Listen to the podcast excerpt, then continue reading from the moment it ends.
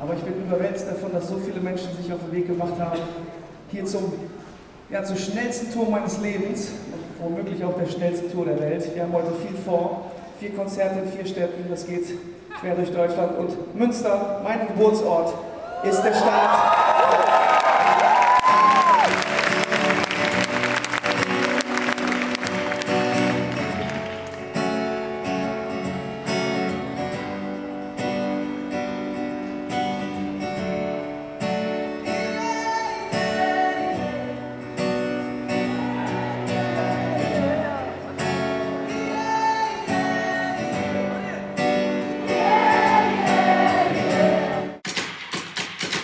Hallo und herzlich willkommen zu einer neuen Ausgabe von Unterwegs mit dem DB Mobil Podcast. Und wie unschwer zu hören, irgendwas ist anders als sonst. Ihr habt es an der Stimme sicherlich schon erkannt.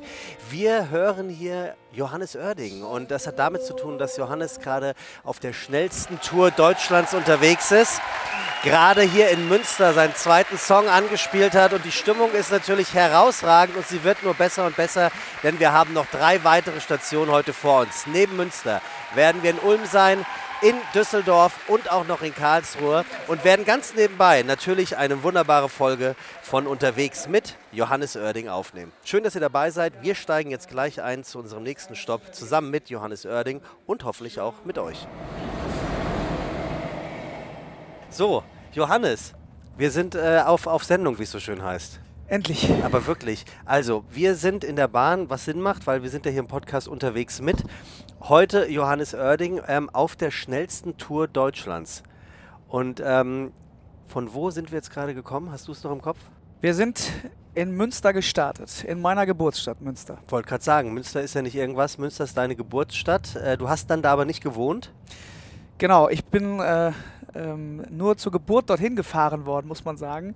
Ich bin ja eins von fünf Kindern und wir sind alle in Münster geboren. Das war so ein bisschen der Running Gag meiner Eltern. Die haben sich nämlich in Münster im Krankenhaus kennengelernt und die wollten uns dann alle in ihrem Krankenhaus, der Raphaelsklinik, zur Welt bringen. Und, äh, mein Vater war dort Arzt, meine Mutter Krankenschwester und dann haben sie gedacht, das wäre doch ganz lustig, wenn alle Kids hier bei unserem, in unserem Date-Krankenhaus äh, auch geboren werden. Die hatten wahrscheinlich einen XSL äh, All-Areas-Pass und wussten genau der, den schnellsten Weg zum Kreissaal. Das glaube ich auch. Durch die Katakomben. Die kannten auf jeden Fall wegschnelle Wege. Es gab keine Komplikationen. Gar, gar, gar nicht doof. Also wir sind äh, unterwegs mit tatsächlich äh, dir, Johannes, ähm, auf der schnellsten Tour von der Deutschen Bahn. Ich habe es gerade schon erzählt. Letztes Jahr mit deinem, äh, ich glaube, ihr seid befreundet, ja. Max Giesinger, mit deinem Kollegen.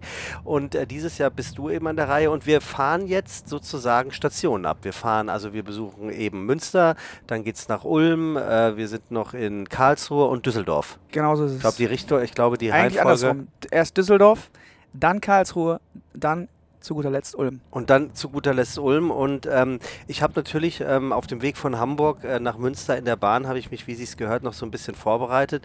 Und ich möchte wirklich, äh, wie man neudeutsch sagt, ein Shoutout machen für eine Reportage über dich ähm, beim Norddeutschen Rundfunk Träumer Macher Oerding. Das macht richtig Spaß, sich das anzugucken. Ja, das freut mich. Und zwar nicht nur, weil du da bist und eine sehr gute Figur abmachst, sondern deine ganze Familie. Ihr seid ein richtig cooler Haufen, muss ich mal sagen. Es ist eine sehr persönliche äh, Reportage, die sich wirklich mit meinen Wurzeln beschäftigt, mit meiner Familie und ja, wenn man so will, mit, mit dem Fundament, was mich, glaube ich, auch äh, zu großen Teilen zu dem gemacht hat, was ich bin. Also eben meine Erziehung, der Umgang äh, innerhalb der Familie und in der Dorfgemeinschaft. Ich komme ja von einem kleinen Dorf am Niederrhein und all diese vielen Dinge, die ich immer so als Grundausbildung äh, betitle. Ähm, und ich glaube, da kann ich mich eigentlich beschweren. Ich habe das Gefühl, dass man mich gut aufs Leben vorbereitet hat. Ja, und vor allem hast du äh, einiges mitgenommen. Also wer du bist, das wissen die Leute in allererster Linie natürlich. Du bist Sänger. Äh, du bist kein unerfolgreicher Sänger, sondern im Gegenteil. Du bist ein echter Superstar geworden in Deutschland mit all den Jahren. Du erzählst ja, glaube ich, auch in der Dokumentation, ähm, äh, gesungen hast du schon immer. Mhm. Irgendwann ging es dann aber erst richtig los. Und das hört sich immer so schön an, aber auch wenn man das da in der Reportage sieht, du hast ja wirklich schon immer gut gesungen. Also da eure Keller, wie hieß die Band? Groove-Keller. Groove-Keller. das ist richtig gut, das macht richtig Bock dazu zu hören. Und die hattet, die hattet ja Zusch Zuhörende und Zuschauende im, im, im Abi-Saal oder was das da war. Ja, absolut. Also auch musikalisch, glaube ich, habe ich mich richtig gut ausleben können da auf dem Dorf. Ähm, da gibt es ja dann die Möglichkeiten, in diversen Kellern oder Garagen eben Musik zu machen. Und ich hatte viele Schülerbands. Eine davon war im Groove Keller und die war dann auch schon ein bisschen erfolgreicher, muss ich sagen. Also wir haben wirklich auch über die Grenzen unserer Region hinaus wirklich ähm, unsere Auftritte gehabt. Allerdings haben wir das meiste, was wir gespielt haben, war gecovert. Und ich habe dann immer so heimlich meine eigenen Songs eingestreut und, äh, und reingebracht in die Setlist. Und da mussten alle durch. Und wie kam das an? Also ich würde sagen, sehr gut, weil wir waren zu einer Zeit unterwegs, ich sag mal so wirklich Ende der 90er. Äh, da war, da habe ich deutschsprachige Texte schon geschrieben und ähm, das war, das war gefühlt was Neues. Also, also da gab es natürlich auch dann den großen Auftrieb mit Bands wie Wir sind Helden oder eben Juli und wie sie Silbermond, wie sie hießen. Aber dass man, dass da irgendwie so ein Typ mit Gitarre steht und Musik macht, ähm, das kannte man bis dato von, von und Ingo Pohlmann. Mhm. Ähm, ja, und ich habe es ein bisschen poppiger gemacht, glaube ich, als die anderen. Und wie fanden die Jungs und Mädels äh, von der Band Groove Killer das, dass du so ein bisschen in, in Eigenwerbung äh, außerhalb der Setlist gespielt hast? Ja, die waren froh, dass da einer war, der Songs geschrieben okay. hat. Ne? Also die, am Ende hatten wir dann auch zum hunderttausendsten Mal Everybody Needs Somebody von den Blues Brothers gespielt und, und, äh, und Stevie Wonder, I Wish. Und da waren, glaube ich, alle irgendwie auch ganz beseelt, dass wir mal unsere eigenen Songs ge ge gemacht haben. Ich habe natürlich auch auch im Proberaum mit, den, mit der Band die Sachen erarbeitet. Wir haben Songs geschrieben, die nannten sich Disco Party Funk.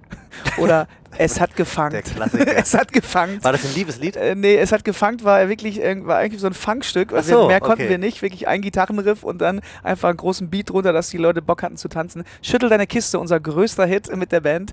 Äh, zwei Akkorde, wirklich elf Minuten lang. zwei Akkorde und die ganze Zeit noch Schüttel deine Kiste. Heu heute aufgrund von Sexismus nicht mehr spielbar. Absolut, absolut. Aber wir waren damals schon äh, relativ neutral und vor allen Dingen äh, genderübergreifend unterwegs. Äh, Kisten äh, haben wir alle. Ja, das stimmt. da, da, hast du vollkommen recht. Ich habe, ähm, wie, was glaubst du, wie, wie oft hörst du den Satz, ach, das hätte ich ja gar nicht von dir gedacht? Ich höre ihn immer weniger, sagen wir so. Aha. Aber ähm, es ist natürlich so, ich bin jetzt seit 17 Jahren unterwegs und klar, der erste Aufschlag was die Bekanntheit auch anbelangt, war erst mit dem vierten Album, Alles brennt. Das war mein erster großer Radiohit, äh, wo die Leute einen dann wirklich auch äh, grenzübergreifend bis Österreich, Schweiz im deutschsprachigen Raum eben auch überhaupt zur Kenntnis genommen haben. Und dann kamen die weiteren Radiosongs und die meisten Leute kennen einen natürlich eben auch genau aus demselbigen. Also wenn du jemanden nur aus dem Radio kennst, dann machst du dir ein Bild über das, den Song und weißt halt nicht, welcher Mensch dahinter steckt. Aber in den letzten Jahren hatte ich natürlich auch Gelegenheit durch äh, Sendungen im, im, im, Privatfernsehen wie The Voice of Germany oder Sing Mein Song und viele, viele andere ähm, auch Talkshows und äh, Fernsehauftritte so ein bisschen mich auch selber vorzustellen hinter den Songs. Und ich glaube, die Summe am Ende sorgt jetzt tagtäglich, wöchentlich, monatlich dafür, dass die Leute mich besser kennenlernen. Und na klar, dann kommen Leute auf mich zu, die sagen, also wenn man nur deine Musik hört, würde man äh, dich gar nicht so einschätzen, wie du eigentlich bist. Und ich kann das auch ein Stück weit unterstreichen, weil natürlich dieser kleine Ausschnitt am Werk, sag ich mal, das sind halt immer nur die vier, fünf Radiosongs und nur die Leute, die zum Konzert kommen oder sich eben aber mit den ganzen Alben, sind ja mittlerweile sieben, acht, ähm, beschäftigen, kriegen eben das breitere Bild. Aber ich finde es auch schön, wenn ich Leute überraschen kann und äh, wenn die dann hoffentlich auch positiv überrascht sind. Wenn die sagen, Mensch, ich hätte gedacht, du bist irgendwie so ein arroganter Penner oder du machst da deine Schnulzen, aber du kannst ja, du kannst ja richtig Gitarre spielen und bist ein richtiger Musiker und hast Bock auf Live-Musik. Das ist natürlich ein schönes Kompliment, was ich gerne höre. Ja, und genau. Und ich hatte zum Beispiel den einen Moment, du hast bei, ähm, bei einem äh, bekannten deutschen Fernsehkoch auf der Geburtstagsfeier gesungen und ja. ähm, dort habe ich dich gehört und du hast, ich meine, du hast Ain't No Mountain High Enough gesungen? Und äh, Ain't No Mountain High und You've Got a Friend. Und You've Got a Friend. Und das hat mich wirklich stark beeindruckt, weil ich dachte so, ach krass, guck mal, der Bade kann nicht nur Deutsch, mhm. der singt richtig, richtig gutes Englisch. Mhm. Und ähm, für mich war das, ich will jetzt nicht sagen, irgendein ein, ein Life-Changer, das wäre zu viel, aber... Mindblowing. Ich dachte, in, de, in, dem Moment dachte ich wirklich, ey, das ist ein richtig kompletter Musiker. Oh, das Johannes Oerding. Freut mich erstmal, dass du das äh, gerade sagst. Ähm, ja, also ich glaube, da hat man gesehen, das ist eigentlich das, wofür ich auch angetreten bin. Ne? Ich bin, habe viel, viel Zeit äh, zu Hause beim Üben verbracht und dann eben auch in diversen Proberäumen und dunklen Kellern dieser Welt, um natürlich genau das zu machen, irgendwann rauszukommen, sich dorthin zu stellen und aktiv auf einer Bühne halt eben mit anderen Musikern, Musikerinnen dann eben Musik zu machen. Und ähm, wenn man mich dann auf der Bühne sieht, so wie du das da gesehen hast, dann ist das einfach die Essenz und dann ist es auch erstmal egal, ob ich da meine Songs spiele oder ob ich gerade Bock habe, ein bisschen zu jammen oder ob man Bock hat, einen Coversong meiner Heldin zu singen. Und ähm, ja, das mache ich gerne. Wünschst du dir manchmal zurück, wieder auf, den Bühnen zu, auf so einer Bühne zu stehen, ähm, wo du nicht in Anführungszeichen performen musst? Also verstehst du, was ich meine? Mhm, ich weiß, was du meinst. Ähm, und ehrlich gesagt gerate ich da auch ganz oft rein. Also gerade ich lebe ja im Schanzenviertel in Hamburg und äh, da weiß ich schon genau, wo die Jam-Sessions ja. immer auch stattfinden. Und wenn man dann zufällig mal da irgendwie in einem kleinen Club steht und da wird gejammt, dann bin ich, kann man mich kaum zurückhalten, ähm, da nicht auf die Bühne zu gehen und einfach wirklich Spaß an der Musik zu haben. Und da geht es null Komma gar nicht darum, dass ich da meinen eigenen Song performe, sondern dass ich mich auch da einreihe, da ein bisschen jamme, manchmal auch freestyle oder mich auch in Background stelle und irgendwie Harmonien singe und Background-Gesang mache. Also ich liebe es einfach Musik zu machen und am liebsten auch mit anderen. Und ja, das Schöne ist, ich kann das jetzt eigentlich von morgens bis abends machen. Ähm, und hätte man mir das mit 14 gesagt, dass das so mal ist, dann hätte ich gesagt, ich bin dabei. Ja, weil ich habe mich gefragt, wie authentisch ähm, kann man eigentlich noch sein, wenn man Superstar ist? Also wenn man wirklich irgendwie auch zurecht abliefern muss. Also um es jetzt mal ganz groß zu sagen, Leute kaufen ein Ticket, weil sie eine Erwartungshaltung haben. Sie wollen natürlich dann auch das, bekommen, für das sie gezahlt haben und du lieferst das. Ich habe aber in einem anderen Interview von dir gelesen, dass du auf irgendeiner Platte irgendein Knarzen gehört hast beim Korrekturhören, sage ich jetzt mal, und ganz bewusst entschieden hast, das Knarzen bleibt drinne. Das ist authentisch, das ist der Prozess, der da stattgefunden hat und so ist halt Musik auch mal imperfekt, was ich eigentlich auch irgendwie einen, einen ganz interessanten Gedankengang finde. Absolut. Ich finde, das ist gerade schön, wenn Musik, wenn du sie dann eben analog und organisch aufnimmst, dass eben auch das Organische dazuhört. Das Knarzen einer Gitarre oder wenn du Klavier spielst, wenn du unten das Pedal dampfen hörst, in dem Sinne, das sind alles Dinge, die ich gerne drauf lasse. Oder ich erinnere mich an einen Song, der heißt Ich will noch nicht nach Hause, da hört man im Hintergrund eine Möwe. Mhm. Und das ist keine, die wir gesampelt haben und dann da, reinge äh, da reingeschnitten haben, sondern da haben wir an der, an, der, an der Nordsee aufgenommen, das Fenster war auf, wir haben es vergessen zuzumachen und flog einfach eine große, dicke Möwe vorbei. Und die ist jetzt äh, mit da drauf. Ach, wirklich? Ja, oder der Song ähm, Heimat, also den habe ich in einem Hotelzimmer in einem Vorhang eingesungen. Also ich hatte die Idee und ich wollte die unbedingt in dem Moment umsetzen. Und dann haben wir gesagt, okay, wir müssen das jetzt aufnehmen. Ich hatte ein Mikrofon dabei, aber wir mussten natürlich auch ein bisschen für eine Ruhe sorgen. Da habe ich mich in einen ja, Fenstervorhang eingerollt und habe diesen Song Heimat einmal gesungen. Und dieses, dieser eine Take, den haben wir genau so genommen. Und das gilt für viele Songs bei mir. Manchmal hat man diesen einen Moment und jeder spürt, dass das der Take war, den man nehmen muss. Ähm, und das ist immer diese besondere Magie, von der alle sprechen. Die Magie des First Take oder die Magie des, des ersten Aufnehmens eines Songs, wo du noch nicht viel nachdenkst, mhm. wo du wirklich sehr impulsiv, sehr intuitiv einfach singst. Und oft kommt es vor, dass man dann denkt, ah, ich sing's noch mal, ich sing's noch mal, ich sing's noch mal, ich sing's noch mal. Aber eigentlich verschlimmbessert man in den meisten Fällen die Dinge nur. Und deshalb bin ich ein großer Freund davon, wenn das Gefühl sitzt, und du spürst das im Raum, alle sagen, Alter, was war das denn für eine, für eine schöne Aufnahme, für ein schöner Take, dann lasse ich den so. Und dann ist es egal, ob dann noch ein Räuspern äh, von der letzten Zigarette drauf ist oder man hört noch ein bisschen die wenig Stunden Schlaf. Was war das für ein Gefühl bei 1 zu 1? Mhm. Du hast ja dieses, ähm, diesen, diesen Song geschrieben, 1 zu 1 Gespräch heißt es, glaube ich. Genau. Für dein, über deinen Vater. Genau. Wahrscheinlich auch sehr für deinen Vater. Kannst du dich da noch erinnern, wo du den eingesungen hast? kann ich mich sehr, sehr gut daran erinnern, denn es war gar nicht geplant, dass wir den irgendwo einsingen. Ich habe diese Zeilen erstmal für mich aufgeschrieben, mehr oder weniger als Gedicht, als Brief. Mhm. Und dann habe ich die in St. Peter-Ording an der Nordsee, meinem Freund und Produzenten Benny Derhoff, habe ich diesen Text vorgelesen. Also quasi als Gedicht. Und er sagte zu mir, ey, da müssen wir doch einen Song draus machen, aber wir machen da kein richtiges Lied draus, sondern genau so, wie du es gerade vorgelesen hast, ballern wir das auf einen ein Musikinstrumental. Das bauen wir. Das darf keine große Aufregung haben, sondern es sind drei Akkorde im Hintergrund, wie so ein Hörspiel. Mhm. Und gesagt, getan, da haben wir uns gleich rangemacht. Ähm, und auch da, es war ein Take, den ich gemacht habe, auf der Couch sitzend, im, es hat im Strömen geregnet, er weiß das noch. Und ich habe über diese drei Akkorde, ganz rudimentäres Playback, einfach diesen Song gesprochen. Und als ich das Gefühl hatte, oh, jetzt kann ich auch mal singen, dann bin ich in dem Song auch ausgebrochen. Und ganz lustig, er hat dann eben auch noch diese ganzen Bilder, die ich da eben besinge, untermalt mit Sounds. Also man hört, wenn ich über einen Hund spreche, ein Hundegebell, mhm. wenn ich über meine Kindheit spreche, ein bisschen Kindergeschrei im Hintergrund. Wenn ich darüber spreche, dass ich mir eine Zigarette anmache, hört man, wie ein Feuerzeug äh, anflippt. Also ähm, die Idee mit dem Hörspiel, die kam nicht von mir und ich muss sagen, äh, großen Dank an Menschen, die da gut aufgepasst haben, gesagt haben, kein Song, sondern wir machen mal was ganz Besonderes. Fiel dir besonders schwer zu schreiben, den Song für deinen Vater, über deinen Vater? Ja, insofern, ich habe diesen Song tatsächlich angefangen schon vor vielen Jahren. Zumindest hatte ich die Idee, ich schreibe mal einen Song über meinen Papa. Dann habe ich den immer wieder beiseite gelegt, die, die ersten vier, fünf Zeilen, habe gesagt, ach komm, einen Song über deinen Vater kannst du noch schreiben, wenn du später, wenn du älter bist. So. Ja, aber manchmal ist das Leben halt dann so, dass es einem schon auch irgendwie zwischendurch sagt, wäre vielleicht gut, wenn du den Song jetzt mhm. zu Ende schreibst und jetzt rausbringst. Mhm. Wer weiß, ähm, wie das Leben noch so verläuft. Vincent Weiss, Kumpel von dir, mhm. Musikkollege sowieso, äh, der hat in irgendeinem Interview erzählt, dass ähm, es immer wieder spannend ist, bei euch zu Hause, bei der Familie ja. zum Essen zu sein, weil dein Vater, also man man sieht schon, wer der Mann im Haus ist das ist dein Vater. Ja. Und äh, ähm, ähm, Vincent sagte irgendwie, man benimmt sich dann auch einfach. Und man, man sagt erstmal nichts, äh, weil der Vater erstmal was sagt. Ja, absolut. Also ich würde sagen, ich komme aus einem eigentlich einem bürgerlichen Haushalt, muss ich sagen. Und klar, mein Vater, der, äh, es, äh, es, ist schon alles ein bisschen patriarchalisch geprägt durch die Generation halt eben. Ja, mein Vater klar. ist ja 77 und meine Mutter ist auch äh, um und bei äh, ein bisschen jünger.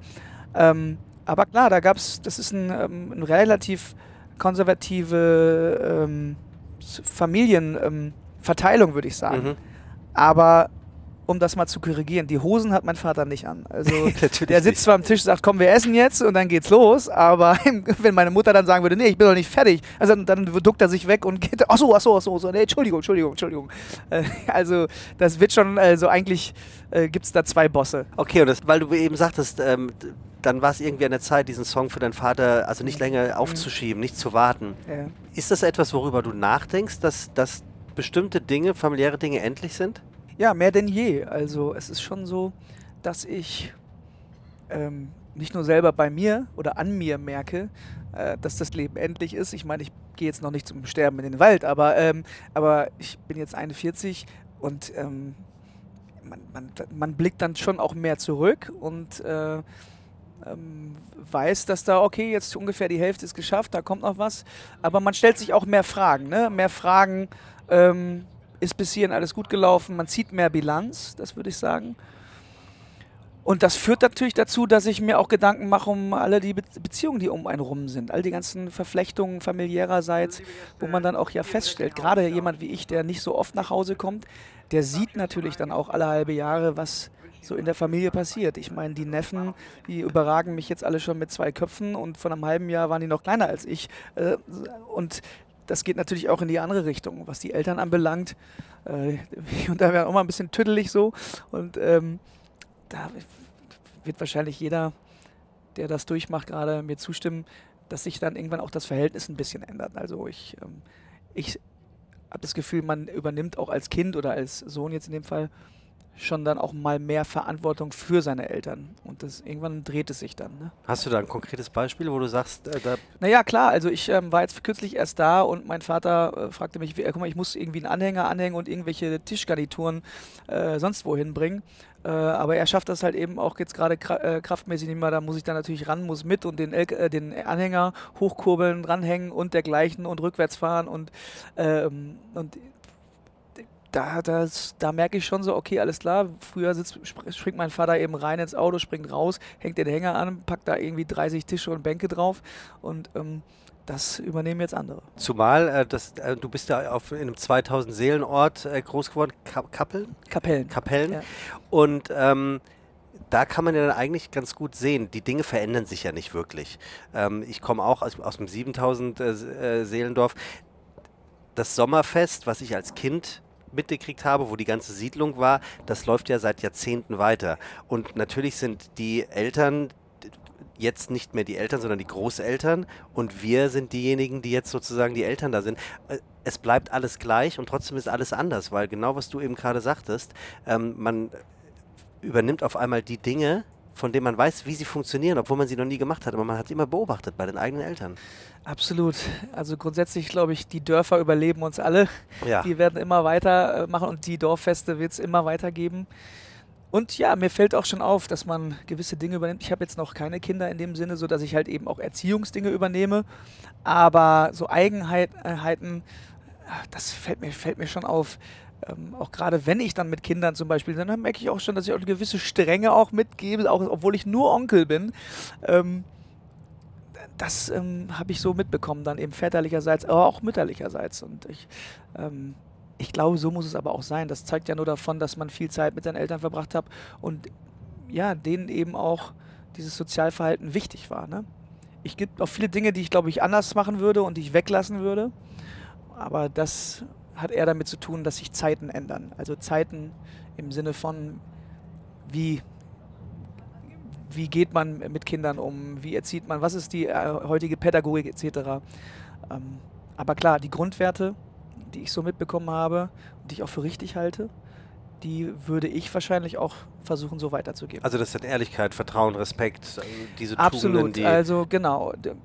Klassische Tugenden, also auch Toleranz, Mhm. Weltoffenheit, ähm, Hilfsbereitschaft, ähm, Großzügigkeit. Und mein Vater hat immer einen Satz geprägt, ähm, obwohl ich wusste, dass er mit fünf Kindern und als junger Arzt, äh, das war auch alles, glaube ich, ein großer Struggle, ähm, gerade am Anfang. Ähm, hat er aber immer gesagt, uns geht es besser als vielen, vielen anderen und, und äh, wer mehr hat, der muss auch mehr geben. Und das habe ich eigentlich bis heute in mir, genau diesen Satz, wer viel hat, muss viel geben. Und deshalb ähm, ähm, freue ich mich auch, dass ich die Chance und die Möglichkeit habe, gerade jetzt auch als der, der ich bin, auch charity-mäßig oder eben mit dem, was ich zum Beispiel auch heute mache, äh, einfach singen und damit sich Menschen erfreuen. Also mit dem, was ich gut kann, eben, glaube ich, anderen Menschen ja, einen guten Tag zu verpassen oder aber eben eine Stütze zu sein. Würdest du dann sagen, dass eine gewisse Strenge in der Erziehung dann am Ende vielleicht gar nicht das Schlechteste ist, weil also du bist römisch-katholisch erzogen worden, das heißt, äh, du bist höchstwahrscheinlich getauft, zur Kommunion gegangen, Genau. warst Messdiener, bist gefirmt worden, ähm, das wären schon mal vier Sakramente zumindest. Ja. Ähm, dann warst du bei den Pfadfindern, was ich total Absolut. abgefahren finde, weil ich kenne die Pfadfinder wirklich nur von Donald Duck Ja, ja. und äh, denke mir jedes Mal aufs Neue, die gibt es ja wirklich. Ja. Und du bist ja auch in dieser Doku ähm, dorthin gefahren, zu den Pfadfindern. Und ähm, würdest, würdest du sagen, das sind genau dort, also sind, sind das die Nährböden gewesen, die dir solche Werte mitgegeben haben? Absolut. Ich glaube, dass das eine sehr, sehr gesunde Werkseinstellung Mhm. ist. Hast du schön gesagt. Also wirklich, also alles das Gegenteil von egozentrisch zu handeln und zu leben, das ist eigentlich das. Äh, Dass man wirklich immer auch an andere denkt, an sein Umfeld denkt, auch Verantwortung übernimmt. Manchmal auch zu viel. Manchmal war ich auch genervt früher als Kind, wenn meine Eltern gesagt haben, so wir müssen das jetzt machen, weil äh, da sind auch andere Menschen und so weiter. Und, und wo man auch drauf zurückstecken musste. Äh, weil es halt eben ums große Ganze ging. Vielleicht ähm, wäre das der einzige Kritikpunkt, äh, den ich an meine Eltern hätte, dass man sagt, okay, ein bisschen äh, eben auch an sich selbst denken, hin und wieder mal, ist auch etwas. Weil ich merke gerade jetzt, dass ich in meinem Beruf überhaupt nicht an mich selbst denke, was zum Beispiel auch Gesundheit anbelangt. Ich mache immer weiter, ich bin seit 17 Jahren unterwegs und vergesse einfach Pausen zu machen, weil ich halt die ganze Zeit denke, ich kann doch keine Pause machen, ich kann doch die Leute nicht allein lassen, ich kann doch mein Team nicht irgendwie in ein Sabbatjahr schicken und dergleichen. Aber ehrlich gesagt haben sich jetzt meine Freunde durchgesetzt und haben gesagt, du wirst jetzt mal eine Pause machen nächstes Jahr und, äh, und musst mal selber einmal an dich denken und durchatmen. Weil selber würde ich nicht drauf kommen. Weil du Angst hast, ähm, dass du vergessen wirst oder ähm, weil dir das so viel Spaß macht? Weil das, Ähm, ist, das stelle ich mir bei einem Künstler ja sehr schwierig vor. Es ist tatsächlich beides. Also es ist natürlich immer, also ich glaube, das geht auch wirklich den meisten so, weil eben die Zeit, in der wir gerade Unterhaltung machen, sehr, sehr schnelllebig Genau. ist und äh, wirklich Gutes sich tag- TikTok-Video lang. Genau, es gar tagtäglich ändert, denkt man auch als Künstler, okay, wenn ich jetzt ein Jahr oder zwei weg bin, dann äh, vergessen mich vielleicht Leute. Also diese Angst vom Relevanz, Ja. vor dem Relevanzverlust, die ist natürlich so subtil da, aber auf der anderen Seite ist es, glaube ich, bei mir eher der Spaß. Ich habe einfach so viel Freude daran, äh, unterwegs zu sein und auch Freude daran, Leute mitzunehmen und auch mein Team und, und auch eben denen auch diese Bühne zu geben und diesen Job und den Beruf. Und das wird mich viel Kraft kosten, äh, mich da mal zurückzuhalten. Hast du eine Idee, das frage ich mich nämlich immer bei euch Künstlern oder, oder Menschen, die wirklich sehr präsent in der Öffentlichkeit stehen, wie du alt werden willst? Weil wenn du, wenn du das, was du gerade gesagt hast, mal darauf adaptierst auf 60 oder 70, warum sollte die Angst, nicht mehr relevant zu sein, weggehen mit dem Alter? Oder glaubst du, du wirst einen Punkt erreichen, wo du sagst, Dankeschön, das war's, ich, ich äh, verlasse jetzt sprichwörtlich die Bühne mhm. und gehe auf die Bühne des Lebens zurück und wie willst du alt werden? Das ist eine sehr schöne Frage, Sebastian ich habe ja Gott sei Dank das Glück, dass ich mit vielen auch gestandenen älteren Künstlern schon zusammenarbeiten durfte. Also ob das ein Udo Lindenberg ist oder ein Peter Maffei. Und ich würde sagen, in allen schlummert ähm, dieser Drive, zu sagen, ich muss dranbleiben, ich möchte weitermachen, weil wenn ich das nicht mehr mache, dann gehe ich ein, dann wie eine Pflanze. Ich glaube, das geht aber auch vielen Menschen so, die vielleicht am Ende ihres Berufslebens stehen und die sich dann denken, was soll ich jetzt dann machen, wenn ich das nicht mehr mache. Das sehe ich auch an meinem Vater, der ist mit 77 immer noch in der Praxis unterwegs und macht Sprechstunden und mhm. fährt die Bauernhöfe ab und, und setzt Spritzen, weil er, glaube ich, denkt, wenn ich damit aufhöre, dann, äh, dann kann ich mich gleich einbuddeln. Ähm, und mir geht es auch so. Ich denke aber auf der anderen Seite, ich du musst diesen Glanz in den Augen noch haben. Und den sehe ich halt bei einem Peter Maffay, bei einem Udo, die wollen das auch. Du mhm. musst es auch wollen. Wenn mich natürlich irgendwann die Lust verliert, ich glaube, dann ist es eher eine Qual. Äh, und dann muss man eher gucken, setze ich einen neuen Reiz, fange ich was Neues an, mache ich was ganz anderes, ziehe ich mich zurück hinter die Kulissen, aber bleib trotzdem der Kunst treu, indem ich nur schreibe oder dergleichen. Aber ich glaube, jeden, den du in meinem Umfeld fragen würdest, würde sagen, es gibt keine Alternative für mich, als auf der Bühne zu stehen. Oder halt Fernsehen, ne? Also ich meine, du, du bist ja, ähm, ich unterstelle jetzt einfach mal, dass der Erfolg für dich als gastgebender Host bei Sing mein Song nicht geplant war. Das, und das sind ja meist die schönsten Dinge, weil dann urteilen ja irgendwelche Leute hinter den Kulissen, den Erding behalten wir. Und jetzt bist du, glaube ich, in der dritten Staffel. Also das dritte Mal. Ich bin jetzt, ich habe die vierte gemacht. Das vierte, vierte Mal jetzt. Also so, das ist ja. ja, das ist dann ja tatsächlich, ähm, das ist ja ein Qualitäts, das ist ein Lob. So, also offensichtlich Absolut. funktioniert das. Willst du noch mehr Fernsehen machen? Ähm, also das Medium, das keiner mehr guckt? Ja, also erstmal, ja, also erstmal fühlt sich das natürlich wie ein Kompliment an, wenn man immer wieder gefragt wird, um die, ähm, die gleiche äh, äh Show zu machen, obwohl man selber schon denkt, ich habe doch jetzt alles gesagt über mich. Wollt, mhm. ihr, wollt ihr das wirklich nochmal hören? Wollt ihr wirklich nochmal Songs von mir, noch eine Doku drehen und so weiter? Ähm, aber auf der anderen Seite habe ich das große Glück, dass mir das so eine Freude macht. Also im Grunde genommen ist das, diese Sendung zum Beispiel, Sing mein Song, das ist mein Hobby. Das würde ich auch privat so machen. Ich treffe mich auch privat mit Clouseau und wir sitzen irgendwo, spielen Gitarre am Lagerfeuer und trinken dabei und äh, reden über die Musikbranche, über unsere Songs und über, über unsere Geschichte. Das mache ich mit vielen befreundeten äh, KünstlerInnen.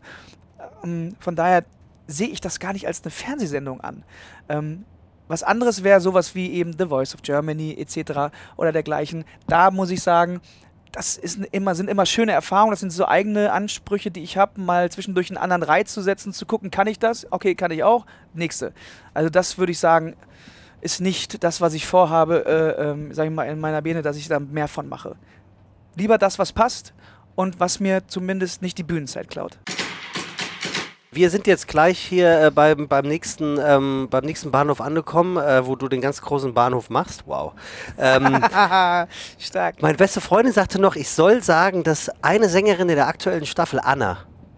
Ali. Ali. Ali, ja. Der absolute Knaller wäre. Ja. Die sagte, dass, dass, sie hätte sowas noch nie gehört. Die liegt gerade im Krankenhaus und hat sich äh, Sing mein Song angeguckt und sagte so, ey, du musst Johannes sagen, Ali. Ja. Ali Neumann ist eine großartige Rohdiamant absoluter Rohdiamant, große Künstlerin.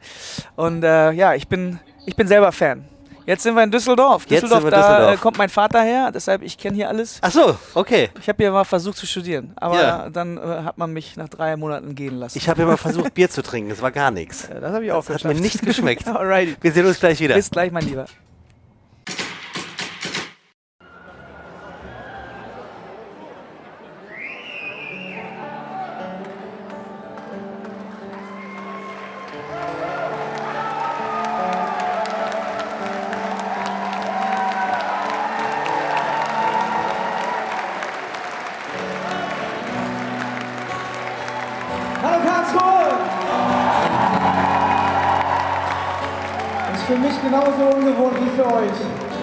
Konzert in der Bahnhofshalle.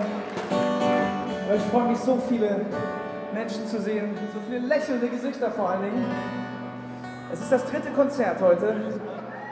Wir haben in Münster begonnen, in meiner Geburtsstadt, heute Morgen. Es war auch das früheste Konzert meiner Karriere, muss ich sagen. um 9 Uhr. Dann ging es weiter nach Düsseldorf. Und jetzt sind wir endlich bei euch hier in Karlsruhe. Da!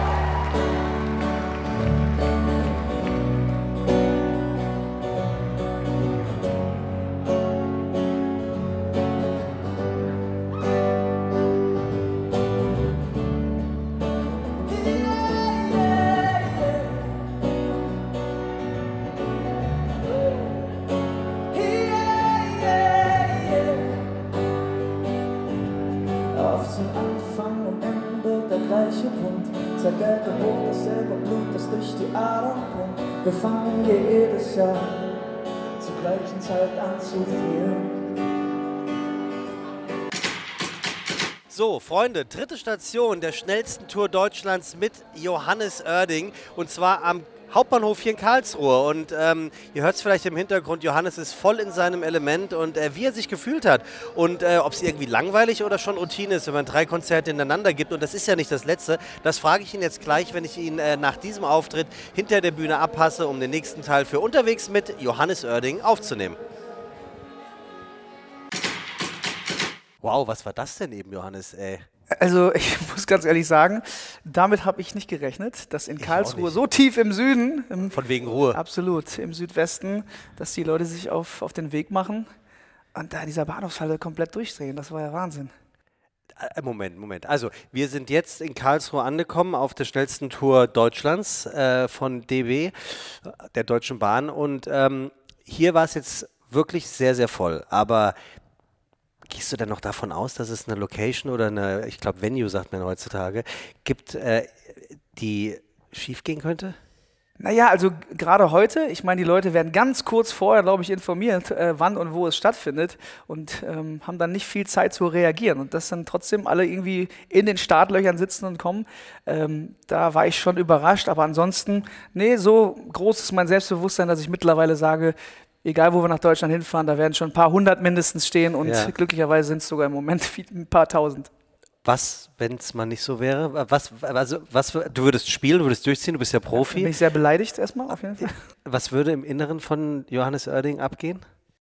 Ähm, also ist natürlich so, es macht sehr viel Spaß, wenn man auf so einer Welle wie gerade surft.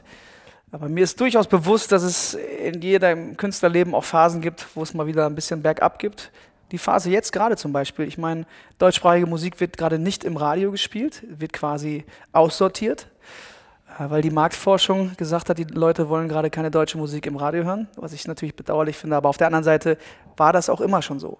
Musik und vor allen Dingen die unterschiedlichen Genres und Sprachen, das ist, folgt immer einer Wellenbewegung. Jetzt müssen wir ein paar Jahre durch und dann greifen wir wieder an. Also äh, du greifst heute auf alle Fälle richtig an und man muss ja der Fairness halber sagen, du bist ja nicht ganz alleine, du hast auch ein tolles Team. Äh, erstens mal im Background, also wir sind unheimlich viele Leute in dieser Bahn. Ein, ein ganzer Waggon ist äh, sozusagen in Oerdinghand.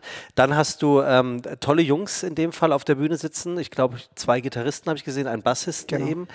Ähm, wir sind also heute gefahren, ähm, jetzt in der dritten Station in Karlsruhe angekommen. Wie ist es für dich, wenn du in der Bahn sitzt und unterwegs bist? Ma magst du es als Reisegefährte? Gefährt? Ehrliche Antwort? Absolut, weil ich sag mal, die Bahn ist wirklich das einzige Pferd, in der ich natürlich auch viel wegschaffen kann und viel arbeiten kann. Ähm, jetzt heute ist es sogar was ganz Besonderes, weil es fühlt sich so ein bisschen nach Klassenfahrt an. Wir sind mhm, ja wirklich ja, 50 Leute in einem Waggon. Äh, da wurden schon die Bierchen aufgemacht und wir, äh, wir fühlen uns da gerade wohl. Das ist wie, als würde man irgendwie nach Helgoland zur Jugendherberge fahren. Ähm, ich mag die Bahn sehr, sehr gerne und soweit es uns möglich ist, also das Besteck das ich bei mir trage oder einen Koffer oder eine Gitarre, dann funktioniert es auch immer gut. Klar, wenn wir mit großem Gepäck reisen, dann äh, muss der Tourbus herhalten oder man fliegt auch hier und da mal. Aber gerade innerdeutsch würde ich sagen, ist es gibt eigentlich keine bessere Alternative. Konntest du dir vorstellen, als die Anfrage äh, gekommen ist von der Bahn, äh, dass du, also im letzten Jahr fing es ja mit äh, Max Giesinger an und ähm, diesem Jahr ist es Johannes Oerding, also du. ich habe irgendwie schon gehört, dass es wahrscheinlich weitergehen wird, weil es einfach Bock macht, also sowohl all den Beteiligten als auch diejenigen, die dann vor der Bühne stehen. Ähm, was war dein Gedanke, als du die Anfrage bekommen hast? Also gerade bei solchen Anfragen muss man ehrlich sein, denkt, denkt man ein bisschen länger drüber nach, weil es natürlich kein äh, klassisches äh, Metier ist, in dem ich mich ähm, befinde, sage ich mal. Normalerweise spielt man ein Konzert auf einer großen Bühne, mhm. man kriegt eine Anfrage, meistens ist es ein Open Air, ein Festival oder ein Club oder eine Halle. Äh, in dem Fall dann zu hören, okay, du sollst an einem Tag vier Konzerte spielen, da schluckst du erstmal, weil du genau weißt, das kostet dich auch körperlich Kraft. Das ist einfach so. Gerade wenn es morgen um, morgens um 9 Uhr losgeht, wo die Stimme noch schläft, sage ich mal, und äh, dann der ganze Trubel drumherum. Also ich wusste, dass das ein, ein anstrengender Tag wird. Ähm, dass der mir aber gerade ganz schön viel gibt, muss ich sagen, an Energie, äh, das hätte ich nicht gedacht. Und äh, ich bin froh, dass ich dann auch letztlich die Entscheidung getroffen habe, klar, warum machen wir es nicht? Wir probieren es aus. Ich habe sogar Max noch angerufen, habe Max Giesinger gefragt, sag mal, wie war das letzte Mal bei so, euch und so. Ja, und Aha. deshalb wusste ich, man wird hier gut betüdelt, man wird hier betreut und alle sind nett und lieb und haben da einfach Bock drauf und machen auch richtig Alarm und machen das auch vor allen Dingen wahnsinnig professionell. Und so läuft es hier gerade und deshalb ähm, richtige Entscheidung. Ja, DB steht ja auch für die Besten. Was ich jetzt ganz wow. lustig fand, ähm, ja, wow, wow. Äh, können wir das bitte drin lassen äh, und dann nochmal abspielen und zwar richtig im Dauerloop. Ähm, was ich jetzt ganz interessant fand, dadurch, dass wir dich jetzt heute im dritten Konzert gesehen haben schon, ähm, kann man ja auch sehen, inwieweit sich das von der Tagesform abhängig ähm, verändert hat. Also du hast es gerade eben selber angesprochen, um 9 Uhr war das erste Konzert. Da ist die Stimme natürlich noch so ein bisschen belegt und man kommt, kommt man da schon sehr an sich ran mit, mit, mit, mit Übungen irgendwie im Vorfeld oder muss sie halt wach werden? Also die richtigen Profisänger, die würden, die würden wahrscheinlich sich warm singen eine Stunde vorher. Mhm. Habe ich nicht gemacht. Also das ist so, ich versuche das intuitiv, aber es war schon so heute Morgen, dass ich bei jedem längeren oder hohen Ton, da muss ich mich schon extrem konzentrieren auf den Ton, was jetzt im Laufe des Tages immer einfacher wird. Die Stimme ist warm gesungen, sie flutscht eigentlich ganz gut durch. Aber ich bin halt kein Warmsänger. Also ich habe das ähm, noch nie gemacht. Toi, toi, toi.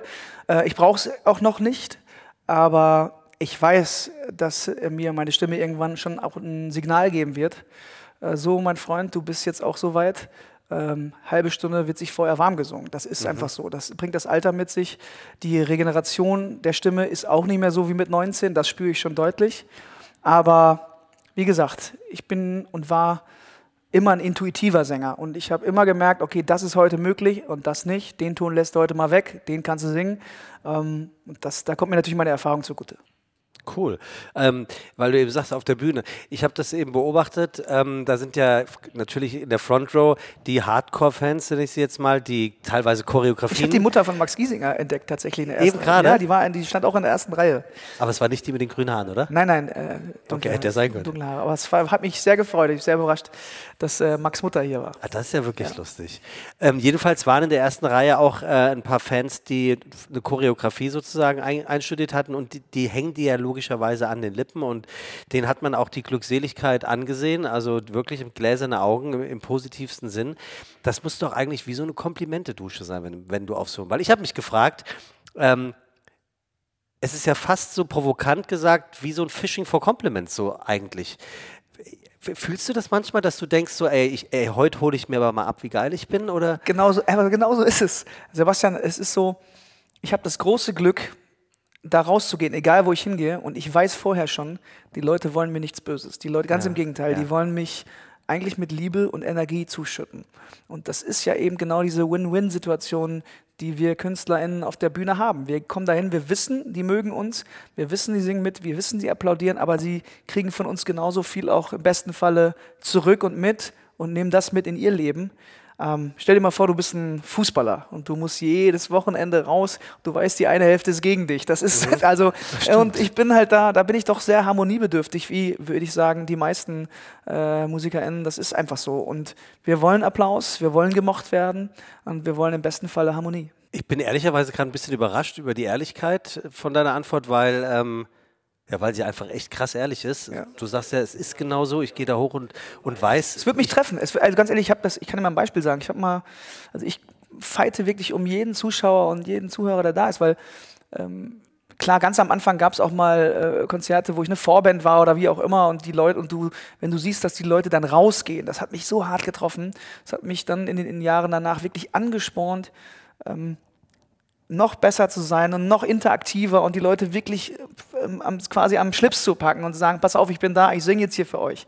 Ich erinnere mich, als wäre es gestern gewesen. Ich habe vor 14 Jahren in Berlin gespielt und da stand in der zehnten Reihe ein Paar vor mir, also ein älteres Pärchen und die gucken sich den ersten Song an. Ich habe die genau gesehen. Ich gucke die auch noch an. In dem Moment gucken die sich an, schütteln den Kopf und gehen raus. Oh, wow. Und das habe ich nie vergessen. Und das, äh, das hat mir richtig, äh, sowas tut richtig weh. So. Also, und ähm, ich habe das auch die ganze Zeit im Kopf gehabt.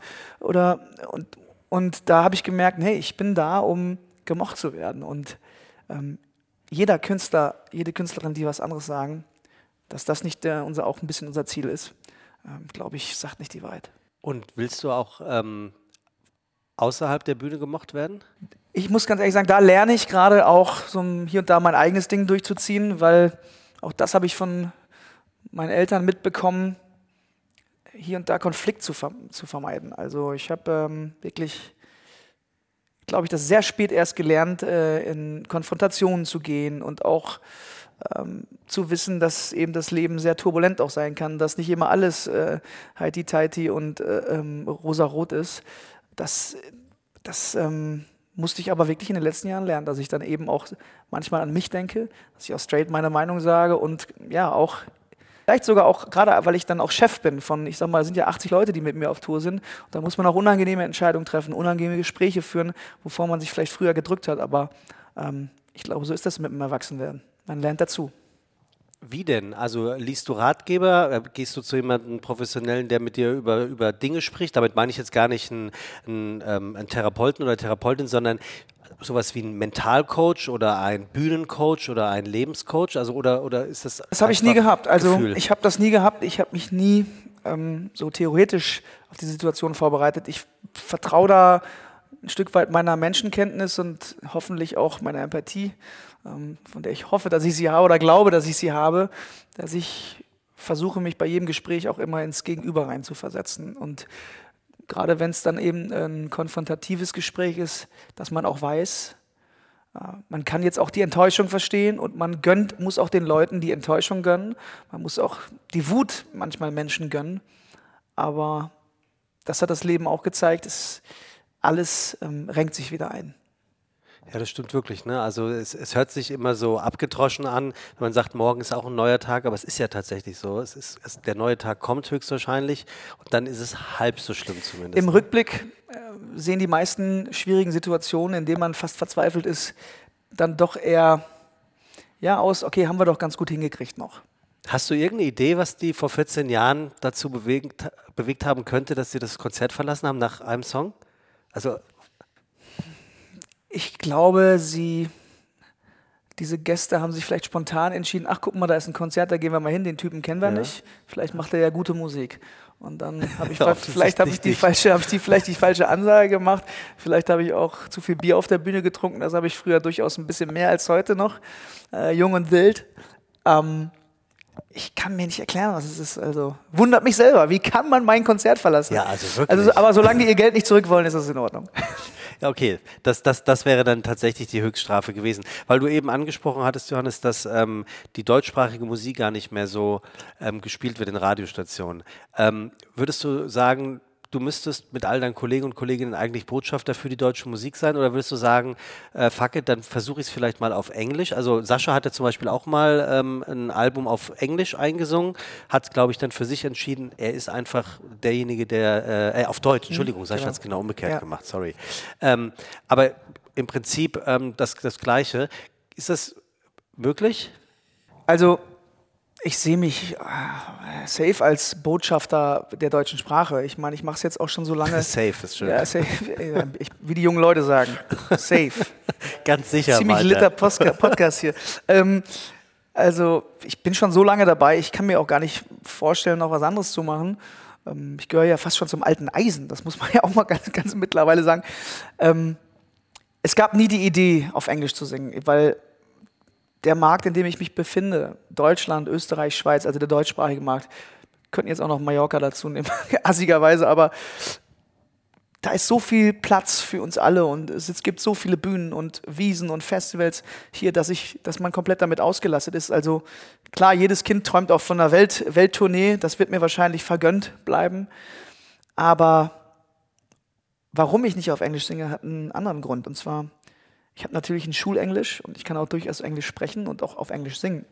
Aber ich will ja Texte schreiben. Ich will ja einen, Text behandeln und aufzeigen. Ich möchte was loswerden.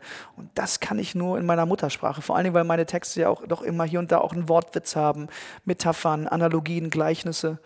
Ähm, und das, glaube ich kann, ich, kann ich nur in meiner Muttersprache. Also du wirkst auf mich ziemlich reflektiert, muss ich sagen.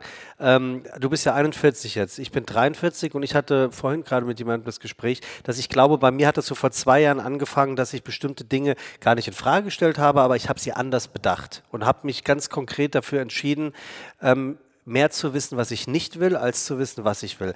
Ich habe so ein bisschen das Gefühl, dass das bei dir auch der Fall ist. Hast du schön gesagt. Also ich glaube, ich bin genau in der gleichen Phase, dass ich viel gezielter hingucke, was möchte ich eigentlich und äh, wo sage ich Nein. Also ich sage auch viel, viel öfter Nein als, ich sag mal, als junger Hund, wo man dann irgendwie so FOMO hat und denkt, ich muss doch alles mitnehmen. Wenn ich das jetzt nicht mache, dann geht mein, äh, ist meine Karriere zerstört und so. Ich muss da spielen, ich muss das machen und, und weil sonst gibt's böses Blut und die werden uns nie wieder einladen. Also ich hatte früher viel mehr genau. diese ehrgeizigen Gedanken, alles mitzunehmen, nur aus Angst, um irgendwas zu verpassen. Und heute denke ich mir so, nee, fühlt sich im ersten Moment schon nicht gut an, es zu machen, im zweiten Nachdenken auch nicht, am dritten Tag auch nicht, dann mache ich es auch nicht. Und ich glaube, wenn man jetzt mein Umfeld fragen würde, die würden wahrscheinlich auch sagen, in den letzten drei, vier Jahren ist da viel passiert. Also viel mehr Reflexion eben, viel mehr auch nach hinten gucken, was habe ich bis hierhin geschafft, was habe ich gemacht. Ähm, das war doch alles okay so und man kann mal ein bisschen gelassener werden. Also ich, meine Band hat das letztens noch zu mir gesagt, ey, wenn du dich früher noch mal sehen könntest, wie du als Bandchef warst vor 17 Jahren, da warst du wie so ein Terrier und warst wirklich, wenn sich einer verspielt hat, das kann nicht sein und gleich zum Rapport und so. Und das ist halt heute überhaupt nicht so. Ne? Also, heute bleibt der Patzer sogar auf dem Studio. Ja, drauf. der bleibt sogar mit, absolut, der bleibt drauf ja. und ganz im Gegenteil, ich freue mich wirklich, das ist so ein bisschen so ein dänisches Modell. Ich lasse einfach alle ihre eigenen Dinge machen und jeder hat Verantwortung auch für sich selber. Ähm, wichtig ist, wie gesagt, dass oben drüber die Vision steht und wir alle am gleichen Strang ziehen. Weil du gerade von FOMO gesprochen hast, äh, das Gegenteilige habe ich auch gelernt oder gehört, ist JOMOR, Joy of Missing Out, äh, was ja eigentlich total schön ist. Also es ist ja eigentlich, äh, nailt es ja genau das, was, was du gerade gesagt hast. Vision, ähm, das finde ich interessant, weil ähm, ich habe hier mit unserem bekannten Fernsehkoch aus Hamburg mal drüber gesprochen, der sagte, ähm, was euch sehr erfolgreichen Leuten, die in der Öffentlichkeit stehen, oft sehr schwer fällt und was absolut schade ist. Ihr lebt entweder in der Vergangenheit, was habe ich damals gemacht, was doof war oder was heute nicht mehr ist, oder verdammt, was soll jetzt noch kommen? Also er sagt, das Gegenwärtige zu leben ist unheimlich schwierig. Ist so ein Tag wie heute, vier Konzerte, mal was ganz anderes, so viele Leute, viel mehr Leute, als man gedacht hätte, in einem Waggon mit 50 Leuten. Ist das nicht dann sozusagen die Blaupause, um den Moment endlich mal wieder zu genießen und zu spüren, das Gegenwärtige? Vor allen Dingen ist es fast als würde man seine Karriere nochmal Revue passieren lassen, weil ich habe alleine mit der Gitarre angefangen.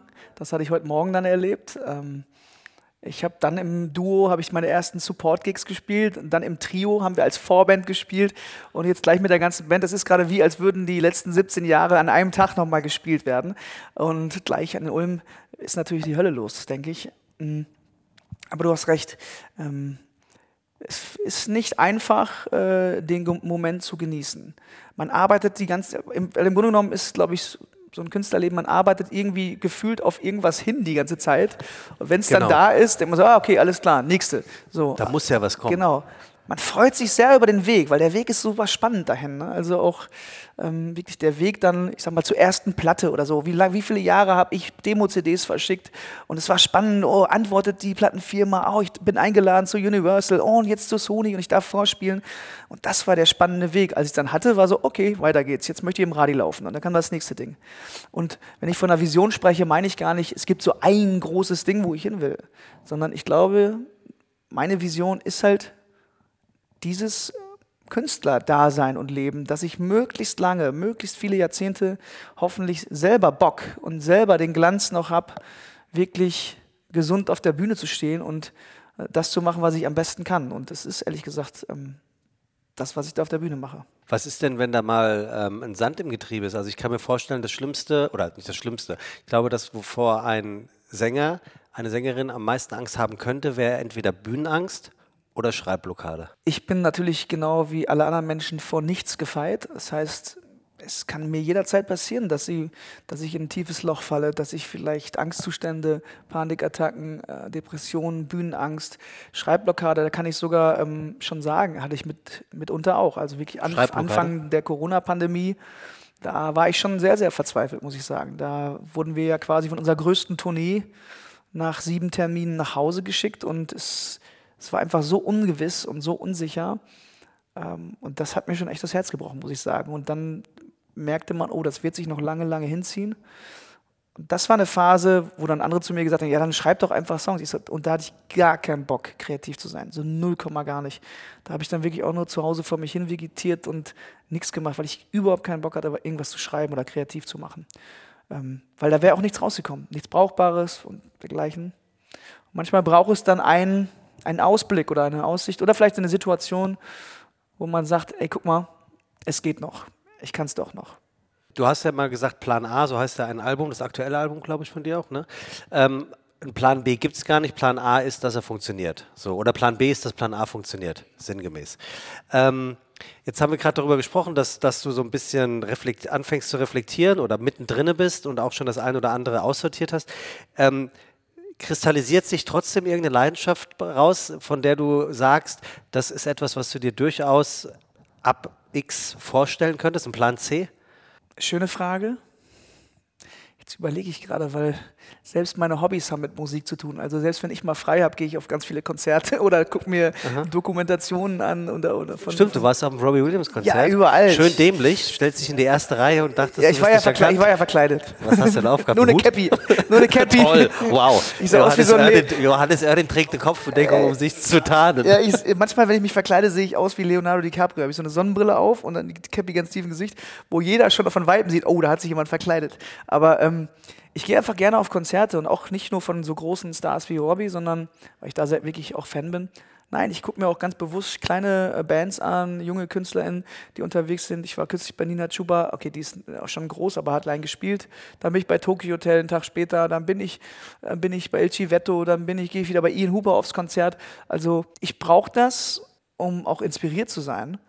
Und ich genieße das dann sehr, selbst keinen Auftrag de an dem Abend zu haben bin am Wochenende jetzt äh, bei Silbermond äh, auf der Bühne, dann kommt Vincent Weiss in die Stadt, da springe ich auch auf die Bühne. Äh, allein das ist schon mit Stress verbunden, also weil man muss ja wieder was tun. Deshalb liebe ich das, wenn ich manchmal einfach nur zugucken kann. Aber so ein richtiger Plan C ist das? Ist das nee, du hast recht. Plan C, pff, Plan C, 2024 mache ich eine Pause. Das ist mein Plan C. Ach, wirklich? Also ich habe mir überlegt, weil du gerade auch von Jomo sprachst, Joy ja. of Missing Out. Ich brauchte lange, um wirklich auch meinem Umfeld zuzuhören. Die haben mir gesagt, jetzt machst du aber mal Pause. Du hast jetzt 17 Jahre durchgeackert und ich bin soweit. Ich habe auch schon alle informiert, dass das Jahr 2024 ein kleines Rückzugsjahr sein wird, zumindest von der Live-Bühne. Und ich mache das in erster Linie für mich, dass ich wirklich mal durchatme, mich mal ein bisschen auch um mich kümmere, um auch körperlich noch fit zu werden, fit zu bleiben. Vor allen Dingen, um aber mal auch die Welt zu sehen und nicht nur irgendwie Tourbus rein und raus, sondern wirklich sich auch Zeit zu nehmen, mal Dinge anzugucken. Und ja, das wird, glaube ich, ein spannendes Jahr. Ich bin mir auch noch nicht sicher, wann der Moment ist, wann ich dann die Bühne vermisse. Aber der Wille ist da. So was ähnliches hattest du schon mal, ne? Du warst in Australien eine längere Zeit, ich glaube, ohne Instrument und hast dann irgendwann eine Gitarre gesucht, weil du sie brauchtest. Und sowas ähnliches dann jetzt wieder weil das muss ja unheimlich spannend sein, ohne dir zu nahe zu treten. Es wird dir ein Land auf der Welt geben, wo dich kein Schwein kennt. Ja, dann gibt es so. sogar wahrscheinlich Und das sehr viele. muss ja, ja, also das stelle ich mir wahrscheinlich ich würde dir eine Woche geben, wo du es genießt. Und ich glaube, am achten Tag würde man schon denken, so, oh, ja. ist hier nicht ein Deutscher? Ja, weißt du, das Problem ist wirklich, dass aber die Deutschen ja, überall sind. Ne? Das ist ja wirklich so. Ich meine, ja, ich in Südafrika dann feiern war, irgendwo in Kapstadt abends, dann irgendwann merkst du, ach cool, die filmen mich, warum filmt ihr mich? Ne? Okay. Also, ja, wir sind Fans von dir. Okay, alles klar. Und das Gleiche ist mir auch tatsächlich in Australien passiert, weil wir wissen, auch viele Deutsche gehen dahin, um Backpacking zu machen. Aber mit Sicherheit gibt es noch ein paar Länder, ähm, wo ich entspannt rumlaufen kann. Okay, aber das, das bedeutet, in 2024 ist, ist das definitiv mal angedacht, ist das eine klassische Auszeit? Sabbatjahr. Sabbatjahr. Sabbatjahr. Weil ich, du hast gerade gesagt, 17 Jahre durchgearbeitet und ich habe mich dabei erwischt, wie ich, wie ich erst dachte, das ist ja noch nicht so viel und mir dann dachte, das ist unheimlich viel, 17 Jahre am Stück zu arbeiten. Nur weil wir, du verhältnismäßig jung bist und ich weiß nicht, wie es dir geht. Ich habe immer meine Eltern vor Augen und natürlich den Vater, der klassisch bei uns gearbeitet hat, ähm, wo ich so dachte, der, der hat doch viel, viel länger gearbeitet. 17 Jahre am Stück ist unheimlich viel. Du darfst nicht vergessen, die 17 Jahre davor habe ich geübt. Ja gut, kommt da habe ich geübt, da habe Also ich jeden Tag Musik 34 gemacht, da habe ich fast jeden Abend in irgendeinem Proberaum gesessen und geübt, geübt, geübt, gesungen, gemacht, getan. Und natürlich bin ich da auch schon rumgetingelt. Aber ich sag mal so wirklich jetzt in, als, als Johannes Oerling auch in der Öffentlichkeit unterwegs zu sein, das ist jetzt seit 17 Jahren, spiele ich Touren und Konzerte. Und es ist ein sehr spezieller Job, weil der eben nicht nur, ähm, ich sag mal, auch einen normalen Tagesablauf hat. Nein, es ist immer mit Emotionen verbunden. Es ist ein People's Business. Die Musikbranche ist ein People's Business. Du triffst Menschen, du hast mit Menschen zu tun, mit Gefühlen zu tun, mit Emotionen und ähm, das ist körperlich anstrengend, dass du ich meine, es gibt mit Sicherheit auch, ich habe über 2000 Konzerte gespielt, das eine oder andere Konzert, wo ich wirklich richtig schlecht drauf war und du gehst trotzdem hoch, der Vorhang fällt, Show must go on, Mundwinkel hoch und lächeln. Ja. Krass. Das äh, wirklich deswegen krass, weil äh, wir gerade kurz von Robbie Williams lesen. Ich habe das, glaube ich, in seiner Biografie mal gelesen, wo er so sagt: Ihr müsst euch das einfach mal vorstellen. Ihr kennt das doch alle. Ihr habt Tage, wo ihr nicht arbeiten gehen wollt, und dann tut ihr es nicht. Ich muss vor 200.000 Leuten auftreten. Ich kann nicht einfach sagen, ich kann heute nicht arbeiten, weil da sind 200.000 Seelen, denen ich das Herz breche. Also muss ich da mit schlechter Laune hoch und muss mich entweder vorher aufgeputscht, sprichwörtlich haben, oder durchziehen. Das, das stelle ich mir wirklich krass Ja, es vor. ist so. Das ist auch etwas, was ich an, an mir merke. Ist mit Sicherheit auch eine gute Eigenschaft, dass man Verantwortung übernehmen will oder daran denkt, dass ich äh, eben nicht alleine da oben stehe und, und dass, wenn ich da oben nicht hochgehe, viele Menschen enttäuscht sind, traurig sind und auch Geld verlieren, weil viele Leute zahlen sich Tickets, buchen sich Hotels, äh, Anreise, Abreise. Das ist ja ein Riesenaufwand, wenn die zum Konzert kommen. Und da überlegt man sich wirklich siebenmal, ob man wegen einer kleinen Erkältung oder aber weil man mal einen Furz quer sitzen hat, ähm, das Konzert absagt. Und das ist mir eigentlich auch erst dreimal passiert in meiner Karriere bei 2000 Konzerten. Ja, also das ist, glaube ich, ein sehr ordentlicher Schnitt. Also Der Rest macht, den jeder Rest macht Cortison. jeder Arbeitgeber würde dich sofort äh, nehmen und jede Krankenkasse würde dich versichern. Johannes, eine Sache noch. Ich stelle ähm, jedem Gast zum Schluss eine Frage, die der Gast sich aber selber aussucht. Und zwar äh, anhand des Fragebogen von Marcel Brust. Und ich gehe da also immer mit einem Stift entlang und du sagst irgendwann Stopp. Und dann bin ich auf einer Frage, von der du dann sagen darfst, was du dazu zu sagen hast. Okay. Muss man ganz blöd sagen. Also du müsstest einfach nur Stopp sagen. Läufst du schon? Du sagst Stopp. Ja. Hast du schon? Nee. Äh, sag mal Stopp. Stopp. So. Oh, Ihr Lieblingsmaler. Oder Malerin natürlich. Also, ich bin kein Kunstbanause, aber ich muss ehrlich sein, ich liebe die Bilder von Udo Lindenberg.